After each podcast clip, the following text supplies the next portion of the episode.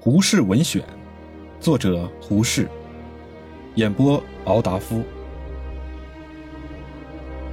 摩托车文明的好处，真是一言难尽。汽车公司近年通行分月付款的法子，使普通人家都可以购买汽车。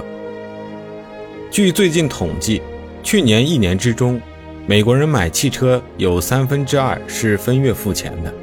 这种人家向来是不肯出远门的。今年有了汽车，旅行便利了，所以每日工作完毕之后，回家带了家中妻儿，自己开着汽车到郊外去游玩。每星期日可以全家到远地旅行游览，例如旧金山的金门公园远在海滨，可以纵观太平洋上的水光岛色。每到星期日。四方男女来游，真是人山人海，这都是摩托车的恩赐。这种远游的便利，可以增进健康、开拓眼界、增加知识，这都是我们在轿子文明与人力车文明底下想象不到的幸福。最大的功效还在人的官能训练，人的四肢五官都要训练的，不练就不灵巧了，久不练就迟钝麻木了。中国乡间的老百姓，看见汽车来了，往往手足失措，不知道怎样回避。经过呜呜地压着号筒，他们不听不见，连街上的狗与鸡也只是懒洋洋地踱来跑去，不知避开。但是，你若要把这班老百姓请到上海来，请他们先从诗诗公司走到永安公司去，他们便不能不用耳目手足了。走过大马路的人，真如《封神传》上黄天化说的，需要眼观四处，耳听八方。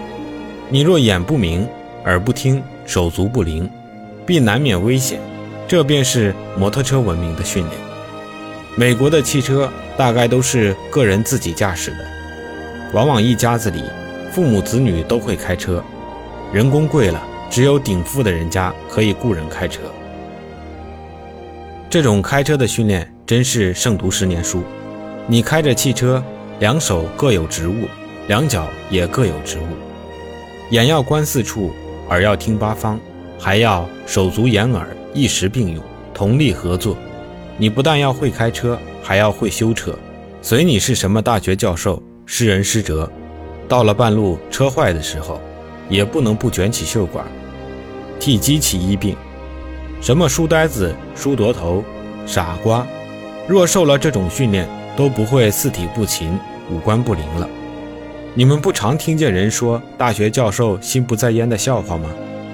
我这回新到美国，有些大学教授，如梦露博士等，请我坐他们自己开的车，我总觉得有点历历微惧，怕他们开到半路上忽然想起什么哲学问题或天文学问来，那才。危险呢，但是我经过几回之后，才觉得这些大学教授已受了摩托车文明的洗礼，把从前心不在焉的呆气都赶跑了，坐在轮子前便一心在轮子上，手足也灵活了，耳目也聪明了，宜于修哉摩托车的教育。